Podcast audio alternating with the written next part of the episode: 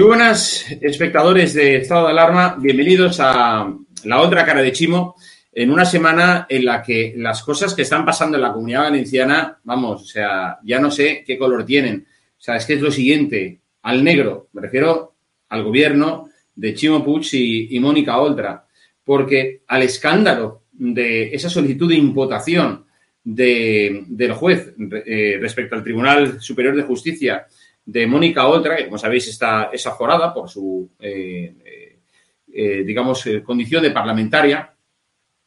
Esta semana hemos conocido, bueno, por supuesto ella está en una vida hacia adelante, completamente desesperada. Ella ha acusado, se ha dedicado esta semana de acusar a una conspiración judeo-masónica de Cristina Seguí. Vamos, o sea, este se, piensa que, bueno, que aquí, entre, no sé, entre Cristina Seguí y el que toca el violón, pues son capaces de montar aquí un tinglado. No, vamos a ver, eh, señora Oltra.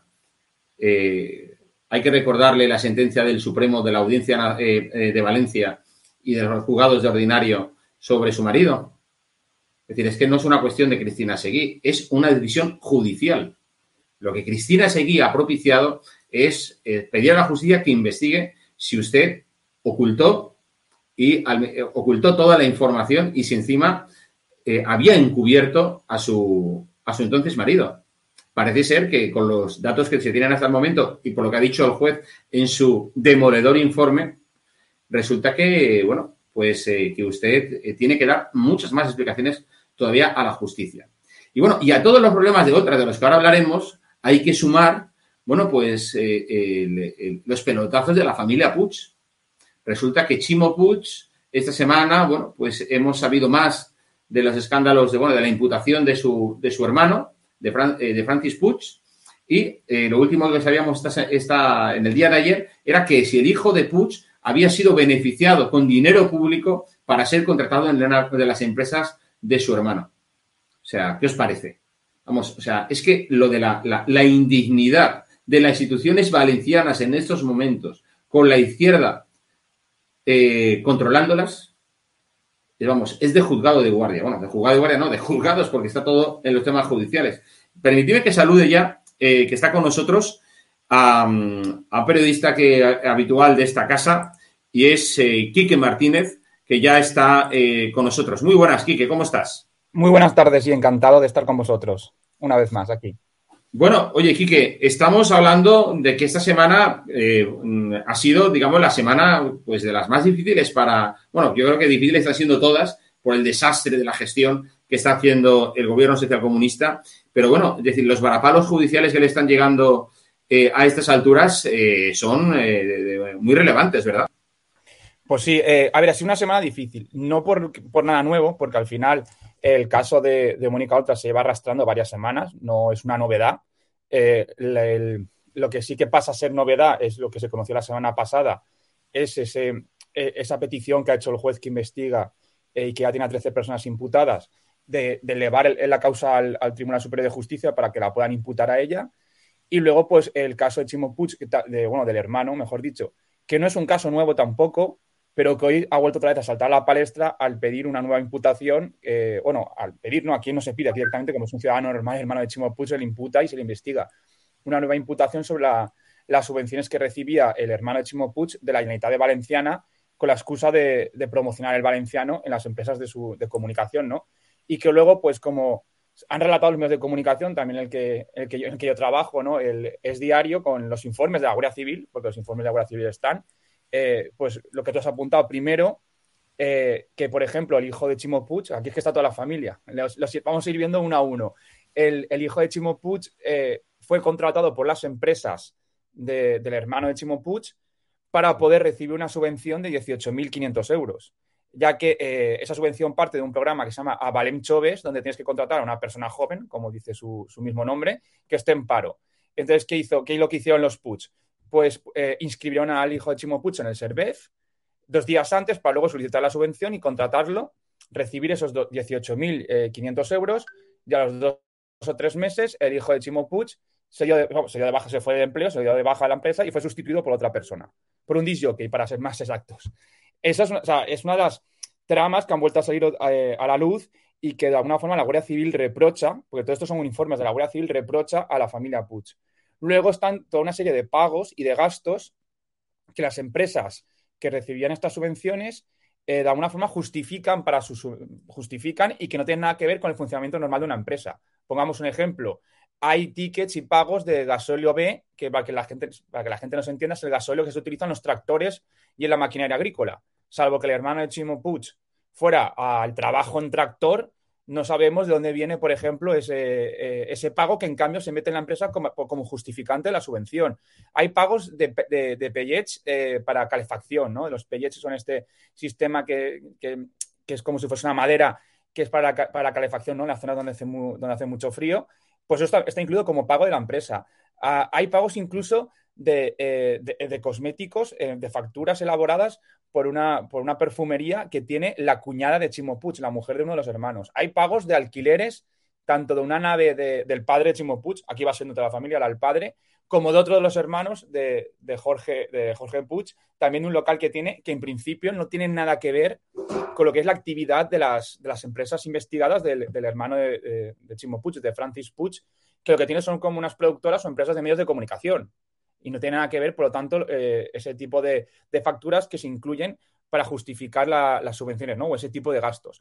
Todo esto está en informes de la Guardia Civil y es lo que de alguna forma ha salido a la luz eh, o ha vuelto a salir a la luz eh, porque este, este caso se va investigando, pues ya creo que ya lleva un año, dos años, ¿no? El tema del hermano de, de Chimo Puig dando vueltas, ¿no? Pero ha vuelto a salir, pues evidenciando que hay una serie de, irregularidades que ahora la justicia tendrá que dirimir y que pone en una tesitura complicada al presidente de la Generalitat, el cual a su vez tiene una vicepresidenta que es Mónica Oltra al borde de una imputación, cuando el TSJ se pronuncie, por un caso que es más escabroso porque ya tiene que ver con menores, que es el, tema de, los abusos sexuales y de, si hubo un encubrimiento o no hubo un encubrimiento, o, y se sabía y se intentó tapar, o el tipo de, contradicciones o irregularidades que hubo en ese proceso, ¿no?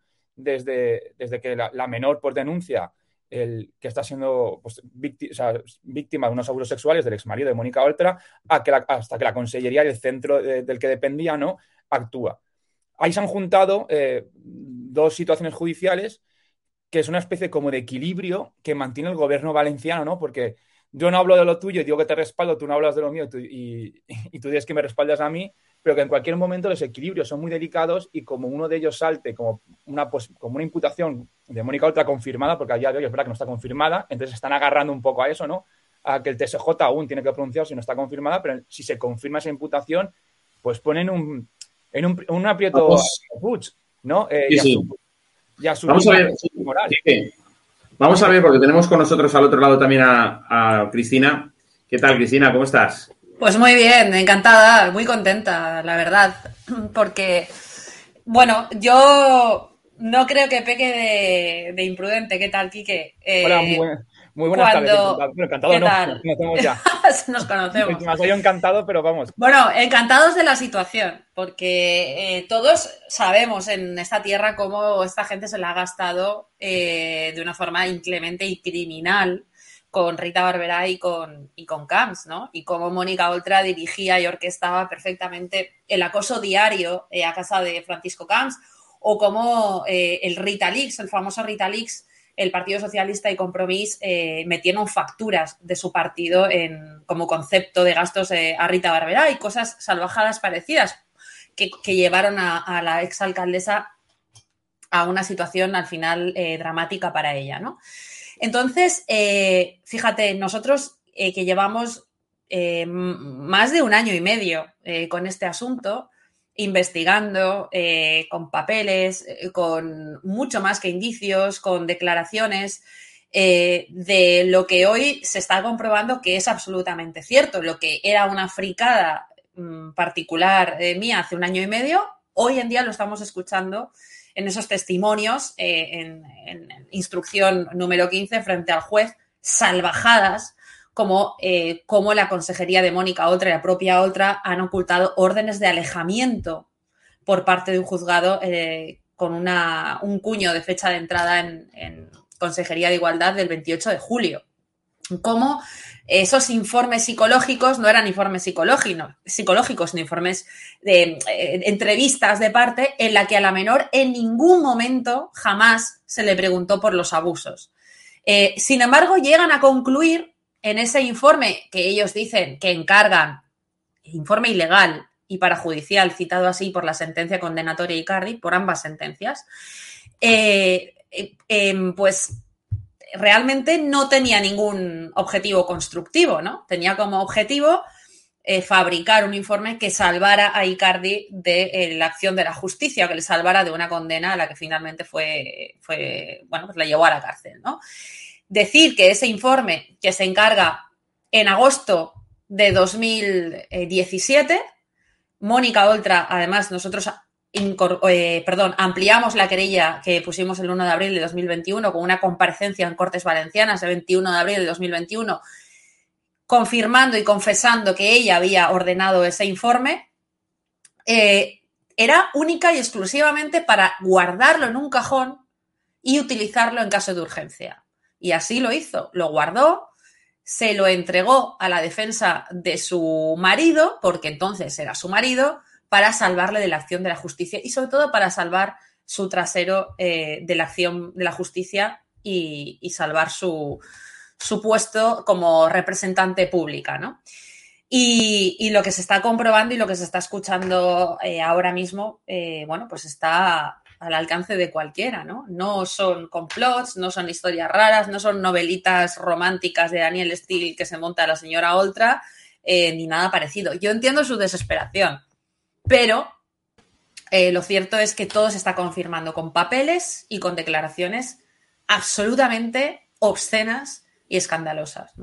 Cristina, de hecho tú estabas preguntando en redes sociales a Oltra que explique de con qué fondo se subvenciona o financia, ¿no? Es decir, el espionaje a, vamos, a ciudadanos de a pie. Bueno, es que aunque no, aunque no fuerais ciudadanos de a pie, aunque fueseis eh, cargos públicos, bueno, presidente de la Generalitat o expresidente de la Generalitat no deja de ser un cargo público porque tiene pues su oficina de expresidente y demás. Pero bueno, más allá de todas maneras, el espionaje bueno. ilegal, eh, se haga quien se haga, es ilegal. Y... En relación a eso, Jorge, yo creo que lo más sencillo, teniendo en cuenta que representantes públicos de compromiso, como el señor Valdoví, que hace de Anacleto eh, investigador eh, privado en, en Atocha, eh, y que fue o sea, el que estaba allí, el que estaba allí en el momento de las fotografías fue Valdoví. Ah, ¿tú lo viste? Sí. Con vale. los más de 9.000 euros que cobra Valdoví, está claro que tiene que hacer horas extras. Y, y desde luego, bueno, pues esta gente es absolutamente de risa, ¿no? Porque aquel día lo he colgado en un hilo en, en Twitter. No, yo no sabía que había hecho el día 22 de septiembre de 2021, ni siquiera sabía que esa foto era del 22 de septiembre de 2021, pero el diario de la concubina de Pablo Iglesias, Dina Busselham, ha dicho que era el 22 de abril. Me he ido al 22 de abril en todos mis WhatsApps y en Twitter y he podido comprobar que el 22 de abril cogí un tren a las 7.40 de la mañana, que llegué a Madrid para irme corriendo al retiro un día lluvioso para presentar mi libro y para firmar mi libro en la feria del libro.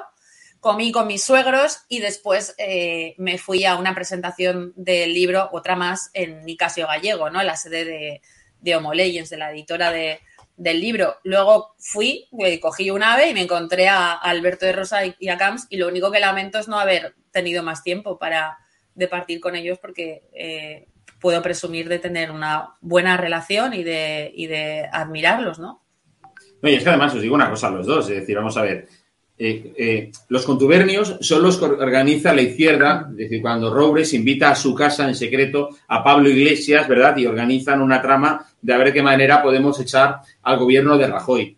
Pero bueno, que uno coincida de casualidad con dos personas en la estación de Atocha, que como digo yo, ese punto, pues no sé, es, un. Eh, tanto Atocha como la estación del AVE en Valencia, la Joaquín Saroya, son puntos de socialización, porque uno siempre se encuentra a gente y caras conocidas, porque todo el mundo va a Madrid hoy en día desde Valencia. Bueno, al propio Valdoví, ¿sabes? Al propio. Efectivamente, solo faltaba él en la foto. Pero vamos, no tiene, eh, eh, no tiene el mayor, mayor, Pero vamos, ya es retorcido decir, aquí tengo la prueba. decir, sí, lo van a hacer delante de la jeta de Valdoví. Encima. ¿Y qué va a hacer? ¿Y qué va a hacer? O sea. No, claro, claro. Pero es que, o sea, es que el argumento es tan, tan, tan, eh, tan peregrino, tan, tan absurdo tan estúpido. Dice, no, pero ¿cómo una vicepresidenta del Consejo? O sea, vamos a ver, con todo mi respeto para los pueblos pequeños, pero si esto fuera el, mm, eh, eh, el, concejal de un pueblecito pequeño que sacara la foto de la, señora María eh, con el señor Pepe, pues todavía, pero eso, que, que, vale, no sé, es decir,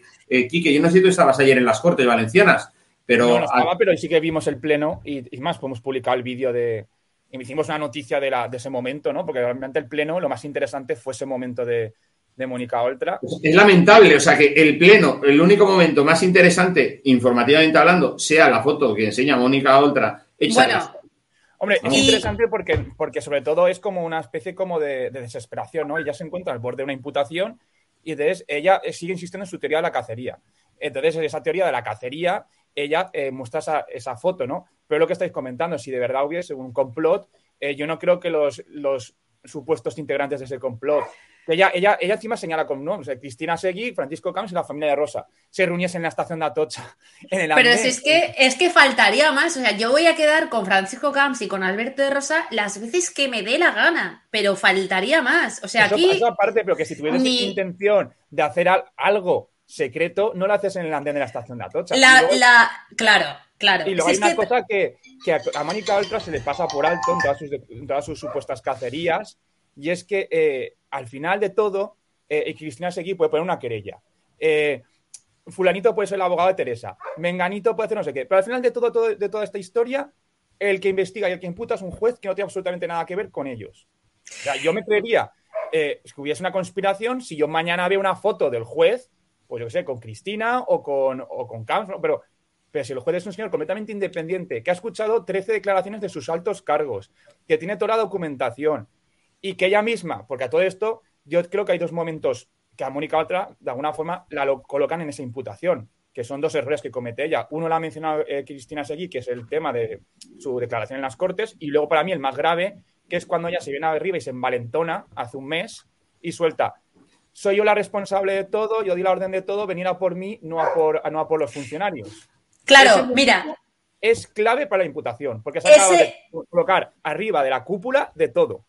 Efectivamente, ese es el momento, ese es el momento que motiva, eh, eh, antes de pedir el suplicatorio, eh, el magistrado Vicente Ríos, que le motiva para pedir esas declaraciones al gabinete de prensa del TSJ, que creo que a día de hoy no, creo que no ha, contestado, por supuesto, todavía, ¿no? O el TSJ cuando nos, bueno, con nuestros temas Camps y Rita Barberá se enteraban antes la gente que ellos. ¿no? Ahora, ese momento es, es, es clave y, es clave porque ella no solamente obscenamente y con una impunidad absoluta y un fanfarroneo total, dice que ella ha encargado ese informe, sino que miente diciendo que vengan a por mí. Nosotros nos hemos ido a por ella al TSJ, lo que pasa es que esta señora es especial y tiene jueces también en el TSJ y estos señores nos dijeron en abril 2021, váyanse ustedes a instrucción que esta señora es especial. Luego que renuncia a su escaño, que renuncia al aforamiento y que se entrega a la acción de la justicia. Esta señora además reconoce en ese momento que encarga a su directora general, Rosa Molero, eh, que investigue.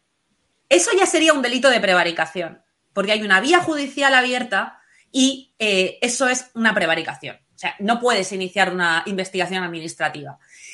Rosa Molero, entonces de vacaciones, le encarga el asunto a Gemma Plaza, subdirectora que también eh, ha declarado estos días, y todos ellos le echan la culpa a los técnicos, a una tal eh, Ana García Tarín, pero, perdón, Victoria García Tarín, que obviamente está por debajo en el escalafón de sus jefas. Es decir, nadie se va a creer que un técnico le ordena a un director general absolutamente nada, ¿no? Claro, cuando va a declarar Rosa Molero, dice, a mí Oltra no me ha, no me ha ordenado nada, me lo ha, me lo ha ordenado eh, la técnico. Entonces el juez dice, oiga, eh, la señora Oltra dice que se lo ha ordenado usted, usted dice que no se lo ha ordenado ella, eh, ¿aquí qué pasa? ¿Aquí qué pasa? Es decir, le están echando ustedes al muerto. La estrategia procesal de esta gente ha sido absolutamente dantesca. Pero bueno, eso es cosa de ellos. Pero es que la señora Oltra tiene un problema con los hombres.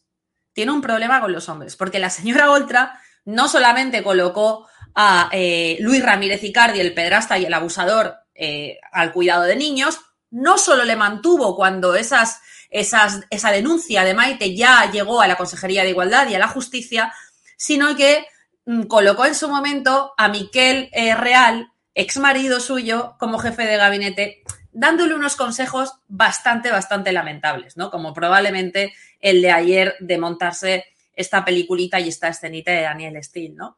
Y claro, ese es el problema de confiar en, los hombres únicamente por una cuestión de amor y, y, no de competencia, ¿no? Está muy mal asesorada y además habría que preguntarle al señor Miquel Ricard ¿Qué le dijo la señora Oltra? Porque cuando ella rectifica y dice, acto seguido, después de haberlo confesado, no, no, no fue a Rosa Molero, la directora general, se lo dije a mi jefe de gabinete, Miquel Ricard. Habría que preguntarle a Miquel, perdón, Miquel, Miquel Real, no Miquel Ricard, que ese es otro. Miquel Real. Mm, habría que preguntarle al señor Miquel Real qué es lo que le dijo eh, la señora Oltra y qué papel ha jugado en todo esto, ¿no? De hecho, eh, Cristina, yo te quería preguntar, tú a día de hoy eh, estás más convencida de, que el TSJ va a imputar a Mónica Oltra o qué es lo que piensas? no tengo ninguna duda. Ninguna duda. Sé perfectamente que nos jugamos eh, que nos jugamos el, este asunto ahora en un órgano judicial con un problema de politización evidente. Es un tercio de la sala está elegida por partidos políticos. Pero es todo tan obsceno, es todo tan evidente, es todo tan claro y las declaraciones son tan escandalosas y conducen sin ninguna duda todas a la máxima responsable, que por otra parte, casualmente, es la eh, esposa en aquel momento del abusador sexual, que, bueno, que yo veo muy complicado que un juez se vaya a arriesgar a cometer un delito de prevaricación, ¿no? Sinceramente. Eh, no sé si el TSJ le va a pedir alguna diligencia más al magistrado Ríos, eso puede ser, no tengo ni idea, pero que la señora Oltra va a ser imputada y que la señora Oltra va a ser condenada, yo no tengo ninguna duda. Y no la tenía tampoco en abril de 2021, ¿no? cuando interpusimos esta querella. que ¿tú cómo lo ves? A ver, los juzgados siempre puede pasar de todo, porque al final los jueces son personas y, como, y como pasa en esta vida, eh, sí, muchos de ellos son unos grandes profesionales, pero cada uno siempre puede tener su propio parecer. Pero como apunta Cristina, eh, yo creo que eh, la exposición del actual, del actual magistrado que está llevando el caso es bastante evidente, ¿no? Al final, yo vuelvo a mi teoría. Mónica Oltra perdió los nervios ese día en, la que se atribuye que es la cabeza de todo y que la responsable de ella es todo y que ella es la que encarga todo. Perdió los nervios, luego ha intentado recular en las ruedas de prensa posteriores que hace del pleno del Consejo diciendo no, no fue así, eh, yo lo que digo es que soy responsable. ha intentado matizar, pero ese día perdió, en mi opinión, los nervios y con ello eh, se puso en la imputación. Y si a día de hoy no está imputada, simplemente es porque está forada y tiene que ir al, TSJ. Pero vamos, la exposición que hace el, magistrado actual y encima luego entrando en contradicciones, ¿no? Como ha explicado Cristina, luego su directora general dice, no, no, no fue otra la que lo encargó, fui yo. Entonces hay una contradicción evidente. Alguna de las dos está mintiendo, o las dos, pero vamos, alguna de las dos tiene que estar mintiendo entonces, en el momento que existe esa contradicción evidente y, que la propia Olta se ha colocado como la cabeza responsable de todo, tiene que haber al menos una imputación, eh, en este caso en el TSJ, que es el, organismo competente judicial, para aclarar eh, si, ella lo ordenó o no lo ordenó, o quién, o quién miente o quién contradice. Es una cuestión de básica, eh, básica de derecho. Yo creo que ella se, colocó la imputación en ese momento. Ya está. eh, perdió los nervios, yo creo que también va un poco con, el carácter del personaje, de muchas veces creerse por encima de todo, ¿no? Eh, Olta muchas veces ha sido un personaje mm. intocable durante años en esta comunidad. Eh, el otro día estaba viendo vídeos, pero, aquí mucha hemeroteca, estaba viendo vídeos de cómo ella actuaba hace años, incluso pidiendo la cabeza de Camps vivo como si lo fuese, vamos, con una serie de expresiones que decía, ¿esto de verdad se decía hace años en las cortes? Y ahora nos echamos la cabeza. vamos a ver, pero es que...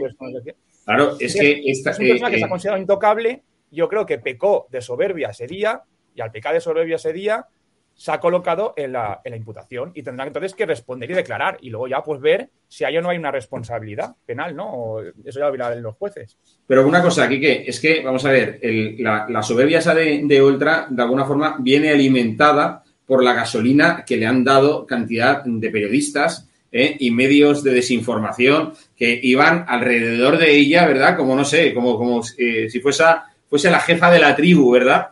Es decir, todos ahí, bueno, de, coro.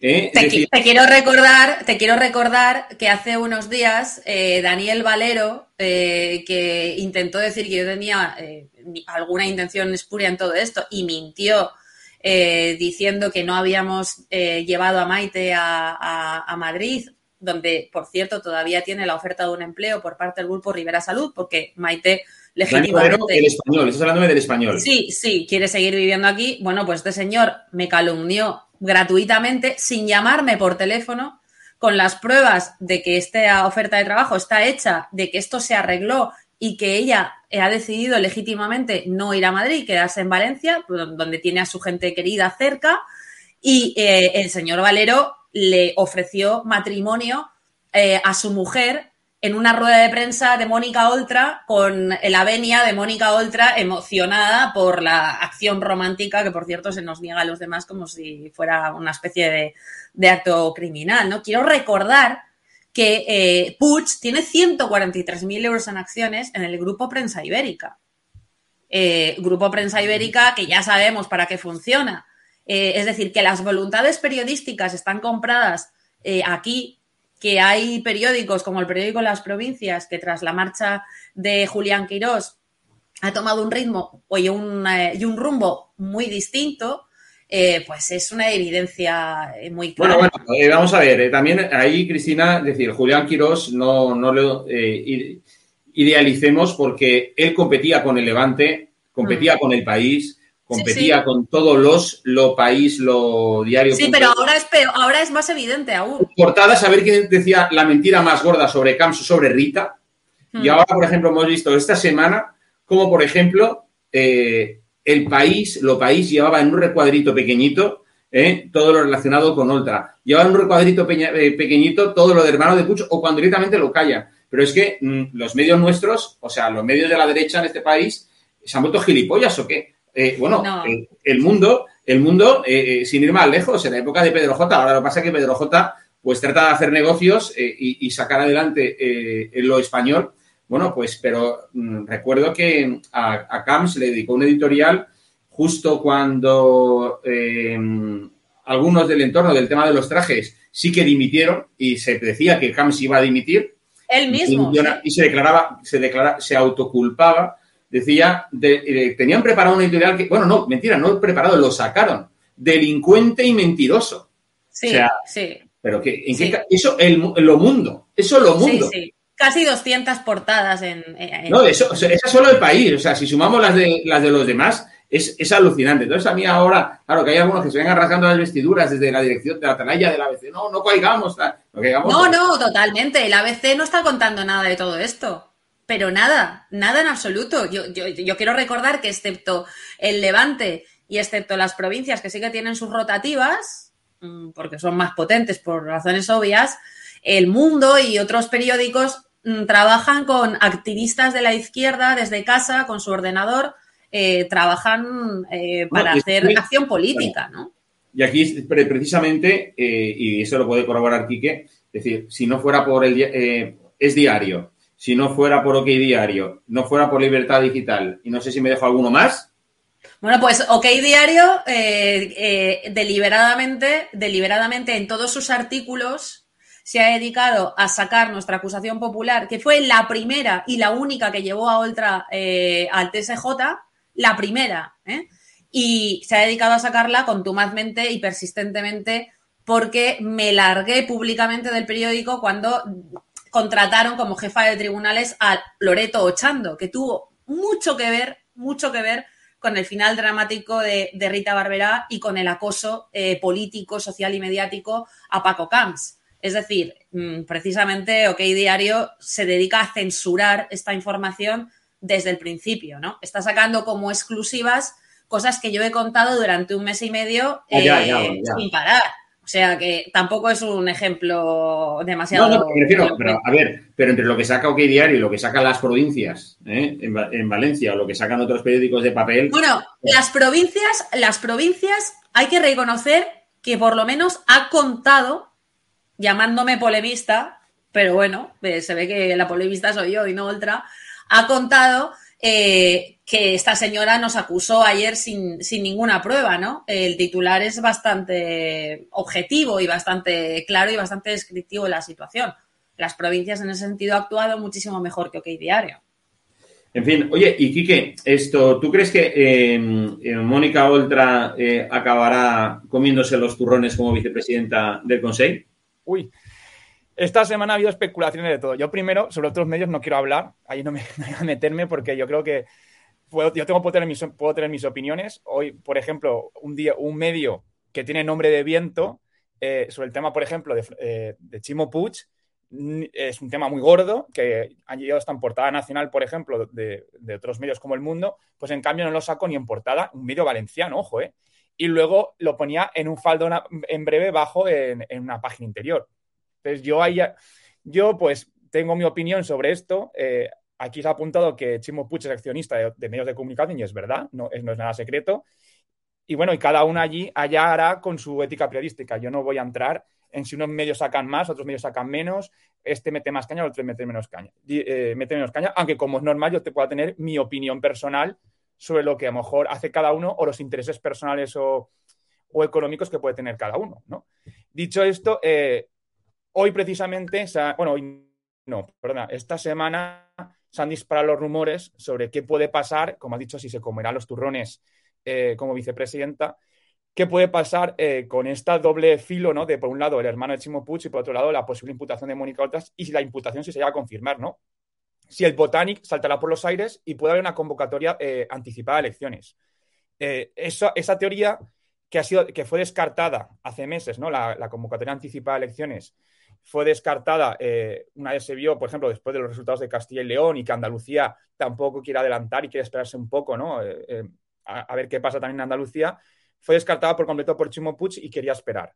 Ahora estas situaciones judiciales pues nacen saltar por los aires, ¿no? Sobre todo si, si el botánico, en este caso sobre todo Chimo Puig, que es el que tiene la potestad de convocar, nadie más, no, los demás no tienen potestad, se ve en la tesitura de qué hacer con una vicepresidenta imputada, ¿no?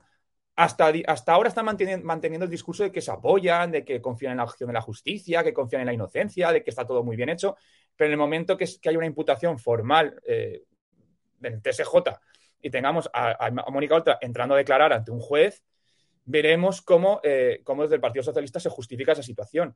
Y eso puede llevar a una situación de tensión absoluta que lleva a una convocatoria electoral. Yo no creo que rompan el gobierno y la echen y Chimo eh, se, se mantenga en minoría yo creo que si la situación salta por los aires, irá a una convocatoria electoral. También porque a lo mejor alargar esta situación puede provocar también un desgaste mayor en la izquierda. Esa hipótesis del adelante electoral pues ha vuelto a, coger fuerza esta semana pues ante las dificultades judiciales de unos y otros. Pero en fin, veremos. También, insisto, eh, la política en, la comunidad valenciana, en España, va muy rápido, ¿no? De repente uno sube, otro baja, eh, de repente, por ejemplo, hay muchos factores externos últimamente, ¿no? Está la crisis ahora de Ucrania, ¿no? Eh, a lo mejor convocar unas elecciones con la crisis de precios que hay, con, el precio de la luz y de los carburantes y de, los, vamos, de los de los productos disparados, pues eso puede perjudicar al Partido Socialista. Tenemos, yo qué sé, el factor andaluz, ¿no? Que se convoquen elecciones en Andalucía y, salga reforzado el PP y Vox y el Partido Socialista se vea menguado en sus aspiraciones. Es decir, que, hay mucho también factor externo que puede influir sobre esa decisión de, si llegaremos al 2023 con Pucci y Oltra en el, el palo de la Generalitat o no. O tenemos una convocatoria electoral y que los ciudadanos decidan a dónde va cada uno. Pero vamos, sí que es verdad que esta situación judicial aumentan los rumores que se habían acallado, ¿no? Eh, se habían acallado los rumores y ahora vuelven otra vez a surgir ese run run de ¿qué hacemos si Mónica Oltra acaba imputada? ¿Convocamos elecciones? Porque tirarla no la vas a tirar del gobierno. Es, la líder del compromiso. Es la, es, pieza clave, ¿no? Es tirarla al gobierno, es, es finiquitar el, el, propio Botanic y es, eh, convocar, es, ir a elecciones igualmente. Sí, sí. ¿Tú, Cristina, Cristina, ¿tú quién crees aguanta, aguanta más, Pucho o Oltra? Bueno, eh, yo creo que ahora vamos eh, tete a tete porque las cosas de Chimo Puig ya vemos que están saliendo continuamente todos los días. Hoy hasta se atrevía el, el país, como comentaba aquí hace un momento, ¿no? Cuando el país da datos y da editoriales tan claros, es que el ventilador se ha puesto en marcha a lo bestia. Y ese ventilador normalmente, cuando se trata de medios oficialistas como El País y otros, lo cierto es que eh, suelen ser órdenes desde arriba. ¿De acuerdo? Todos sabemos que Sánchez no le tiene precisamente demasiada estima eh, a Chimo Puig. Lo que yo imagino en este momento, por el bien de los valencianos sobre todo, y si hablamos de la oposición, es que los partidos de la oposición estén eh, ahora creando una estructura, unas listas o posicionando o decidiendo sobre quiénes van a ser sus líderes de cartel, eh, líderes electorales, de cara a unas elecciones por si fueran dentro de tres meses o por si fueran dentro de un año. Yo no creo que aguanten. Si yo tengo que hacer esa apuesta, eh, sinceramente yo creo que va a ser muy, muy, muy, muy difícil.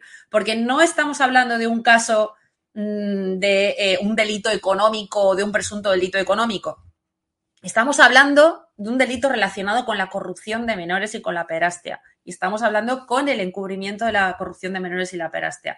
Y eso es muy, muy, muy, muy difícil de eh, poder vestir eh, ante la opinión pública, ¿no? Yo me preocuparía más si fuera el Partido Popular o si fuera Vox de tener cabezas de cartel para realmente dar la puntilla con una acción política eh, solvente, sobre todo con un liderazgo carismático, que es lo que hace falta de una vez en, esta, en la comunidad valenciana, y, bueno, y de, ponerlo todo en marcha, ¿no? Y arreglar todo esto, ¿no? Sí, no, la verdad que te digo una cosa, os digo una cosa, vamos. Eh, yo creo que, curiosamente, los astros están conjugando en función del calendario.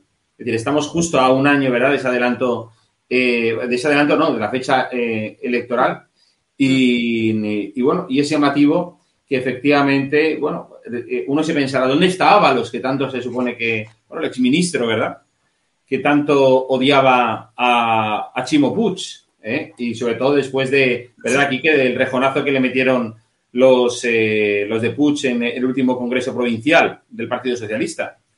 ¿A qué se dedica Ábalos? El otro día estaba en el eh, Congreso escuchando a Zelensky y salía. Es la última vez que se la ha visto ha sido. Pero es verdad por eso, Por eso, que el hombre, el, hombre no se ha jubilado.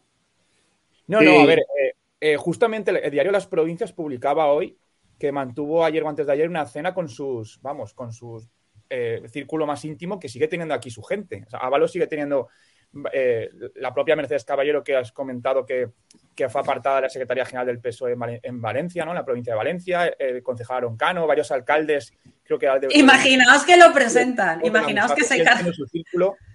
Pero vamos, ahí sigue, lo que pasa es que es verdad que el, que vamos, que yo creo que el avalismo está, eh, salvo un poco en la provincia de Alicante, ¿no? que está Alejandro Soler, eh, que sí que logró plantar cara a, al sector de Chimo y ganar en la, en la provincia de Alicante, el resto, en el resto del sitio está enterrado. Y luego sobre el tema de los, vamos, de, preparar los partidos, como ha comentado Cristina, ante un posible adelanto electoral, ahí yo creo que, por ejemplo, el Partido Popular sí que celebró sus congresos hace un año, dos años y tiene más o menos sus cabezas de carteles definidos, ¿no? Yo creo que todo el mundo da por hecho. Da por hecho, no, seguro que será así, que Carlos Mazón será el candidato a la Generalitat y que María José Catalá será el Ayuntamiento de Valencia ahí es donde, donde también se mantiene la, incógnita muchos en Vox, ¿no? O sea, eh, Vox no tiene un liderazgo autonómico eh, porque no funcionan a nivel autonómico, funcionan a nivel provincial. Eh, entonces, si, si harán una apuesta como la que pretenden hacer Andalucía de traer una gran cabeza de cartel, como es en el caso de Andalucía, Macarena Olona, o buscarán un mirlo blanco, como hicieron en Castilla y León, que trajeron a Juan García Gallardo como outsider, ¿no? No estaba metido, sí que era afiliado del partido, pero no estaba metido en la, vida muy activa y lo pusieron como un especie de mirlo blanco, ¿no? Y de cabeza joven y nueva, o se optarán por dejar los actuales dirigentes, ¿no? José María Llanos o al frente catástrofe, del partido. Catástrofe, catástrofe. Por eso, yo no sé, Cristina, ahí tienen tres opciones. O traer, o traer una, una, cabeza de cartel potente eh, que pueda venir de Madrid o pueda salir de aquí, fichar a alguien pues potente de la sociedad civil eh, o alguien que sea que es un mirlo blanco, ¿no? Una cabeza joven, una cabeza nueva, que, mm. traiga un discurso, no un discurso nuevo, ¿no? Porque al final el discurso de Vox es prácticamente el mismo en todos lados, mm. sino que, pues, que traiga mejor una imagen distinta, optar pues, por la actual ejecutiva. Hombre, aquí el discurso. Ellos. Yo, yo, yo creo que, fíjate, eh, eh, la catástrofe ha sido que Vox, como le ha ocurrido a todos los partidos políticos, por otro lado, y como le ocurrió también a Ciudadanos en su momento, no entendiera lo que se debía hacer en la comunidad valenciana, que era básicamente anticatalanismo, básicamente políticas anticatalanistas. En ese sentido, a mí María José Catalán del ayuntamiento no me tranquiliza absolutamente nada, pero es que menos aún eh, los actuales dirigentes de Vox en ayuntamiento y, cortes valencianas. ¿no? Yo quiero recordar que es que en 2019, cuando ellos no entienden que Valencia es la tercera ciudad más importante de España, que Valencia y la comunidad valenciana siempre han sido la plaza fundamental del electorado de Vox, que es ni más ni menos que el electorado del Partido Popular, pues eh, presentan a dos personas no solamente desconocidas, sino dos personas que se pelean en los plenos, con un grupo parlamentario en el Congreso, eh, en las Cortes Valencianas, absolutamente roto, con un Llanos que lo ves y lo mejor que te puede pasar es quedarte dormido, ¿no? Eh, para un viernes por la noche a la una, cuando no sabes, eh, te quieres leer un libro pesado, pues bien. Pero en, en 2019 es lo que ocurrió fue ni más ni menos que el ayuntamiento se perdió por una diferencia de 15.000 votos con respecto al bloque de izquierdas. Si tú ambicionas la alcaldía, pones a gente potente para ganar en la alcaldía de Valencia, que no hay mayor honor que ese. Y gracias a lo que ocurrió en 2019, se pudieron intercambiar compromisos del Partido Socialista, Ayuntamiento y Generalitat. Y ese fue el gran drama. Lo que va a ocurrir ahora, y por eso eh, algunos estamos metiendo eh, pie en acelerador, es que estamos a un mes de unas, perdón, a un año de unas elecciones, en el mejor de los casos, digo, para los partidos políticos, no para nosotros, para que ellos tengan tiempo de decir esos liderazgos, pero como esas elecciones se adelanten, a los partidos políticos les va a pillar con el, con el calzón quitado. sí, no, porque ni a Amazon le conocen lo suficiente, y disculpadme, pero desde luego esa Agenda 2030 hasta la médula, ni a la señora Catalá mm, tampoco, y también disculpadme, pero lo que se ha pasado con la subvención a todas las entidades catalanistas y todo el entramado catalanista, con el que, por cierto, contra el que, por cierto, vos no ha hecho absolutamente nada tampoco, pues también lo sabemos, ¿no? Entonces, a ver si los partidos empiezan a tomarse un poco en serio lo que es Valencia y la comunidad, porque la izquierda lo hace muy en serio, ¿no? No, pero yo creo que sí que veo una diferencia, porque al final el Partido Popular sí que tiene definido quiénes son sus cabezas de cartel y tiene un camino recorrido, eh, aunque, como eh, digas, eh, sea necesario un mayor conocimiento, ¿no? Sobre todo de, yo creo que María José Catala ya sí que lleva más tiempo en política en Valencia, entonces es más conocida a nivel Valencia Ciudad. Carlos Mazón eh, viene de la provincia de Alicante, pueden necesitar más, conocimiento en lo que es eh, Valencia y Castellón, pero al menos sí que tienen una estrategia definida. Podemos decir que ya que, sabemos quiénes son los cabezas, que, tienen que darse a conocer, que tienen que machacar esto, que tienen que machacar lo otro. Esta semana mismo Carlos Mazón ha sido en varios programas de televisión nacional por el tema de, de Mónica Oltra y de Chimo Puig eh, metiendo caña, que es lo que debe, lo que debe hacer.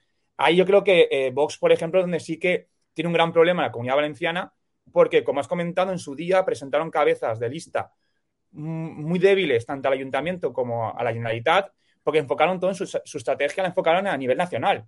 Que vale, que, Abascal está muy bien para ellos, ¿no? Y, centrar en el esfuerzo en que Abascal consiga votos. Pero es que las elecciones eh, municipales, que fueron una, un mes después, si tú ves la diferencia de votos de Vox entre las generales y las, las municipales, Vox eh, en, lugar de sacar cuatro concejales sacó dos. Hubo mucha gente de Vox que se quedó en casa porque no le animó a votar y eso a lo mejor perjudicó eh, al bloque de, eh, de centro derecha y hoy tenemos que tragarnos a Joan Ribó cuatro años más. Entonces yo creo que en definir mejor una, eh, con todo el respeto, ojo, a, a Papi González, que me parece un tío magnífico, eh, eh, me parece una buena persona, yo tam- también hacia José María Llano, es decir, con todo el respeto hacia ellos, yo creo que tienen que definir mejor una estrategia más potente y unos líderes más, vamos, más potentes que, que hagan que movilicen el electorado de derechas, el que puede ir a, por ellos, ¿no? O sea, a, a votarles a ellos. Y que esa persona que a lo mejor quiere votar a Bascal en las generales, luego no se quede digo. Porque a ver, si luego vota el PP, ese voto suma, pero si se queda en casa, es el gran Mm. problema que tiene, yo creo que Vox, ¿no? Que movilice Sí, sí, hay que movilizar. Hay que movilizar y hay que aspirar a ganar. Y hay que aspirar, Claro, no, claro. no basta con decir, no, pues voy a meter cuatro. No, hay que ir a ganar. a mi opi- en mi opinión, o sea, si la derecha gobierna en las próximas elecciones a nivel municipal en Valencia o a nivel autonómico, será por las cagadas del contrario. O sea, no Claro. por méritos propios. ¿eh? Evidentemente. Y de hecho, Pero muchos de los líderes. Yo ahí sí que defiendo que se está haciendo un trabajo, ¿eh? Es decir, que Bueno, pero ya, pero Quique. Sí, que claro, yo a ti te tengo mucho aprecio, eres un tío súper constante, eh, está- has estado ahí eh, apoyando hasta el final a, a gente que yo respeto mucho dentro del partido, pero, pero no. O sea, no, hay acciones o hay gente, diputados valiosos que yo considero valiosos, como pueden ser Elena Bastidas y como pueden ser Rubén Ibáñez, por ejemplo, eh, pero yo creo que el Partido Popular. mm, pero a mí, a una persona que acabas de citar tú antes, Cristina, perdona, Quique, me dijo hace un año, perdona, Quique, me dijo, esa persona del Partido Popular me dijo, eh, los servicios jurídicos del partido han concluido que no hay materia para llevar a Mónica Oltra a los tribunales. Y da la sí. casualidad es que una persona individual, miembro de la sociedad civil como es Cristina, lo lleva a esto ante los tribunales y resulta que eh, eh, estamos a, a- a un paso de que Mónica Oltra esté imputada y por tanto, bueno, pues o sea, tenga que, que irse a su casa. Y eso el Partido Popular no lo ha propiciado. Y Vox Pero fíjate, eh, en el último minuto. Jorge, yo, yo, yo puedo entender que los partidos no quieran eh, meterse en las movidas judiciales y en Pero coño, pero si el PSOE lo hizo, es que el PSOE lo Sí, hizo sí, con el PP. Lo sé, lo sé. Yo, yo te doy toda la razón. Toda la razón. Pero la acción política durante este último año y medio, donde la podían haber masacrado literalmente, ha sido muy vainilla, ha sido muy, muy, muy suave, muy condescendiente y muy de luego nos tenemos que ver en los pasillos, no vamos a pasar un momento desagradable. Y ese es el problema de los políticos en general.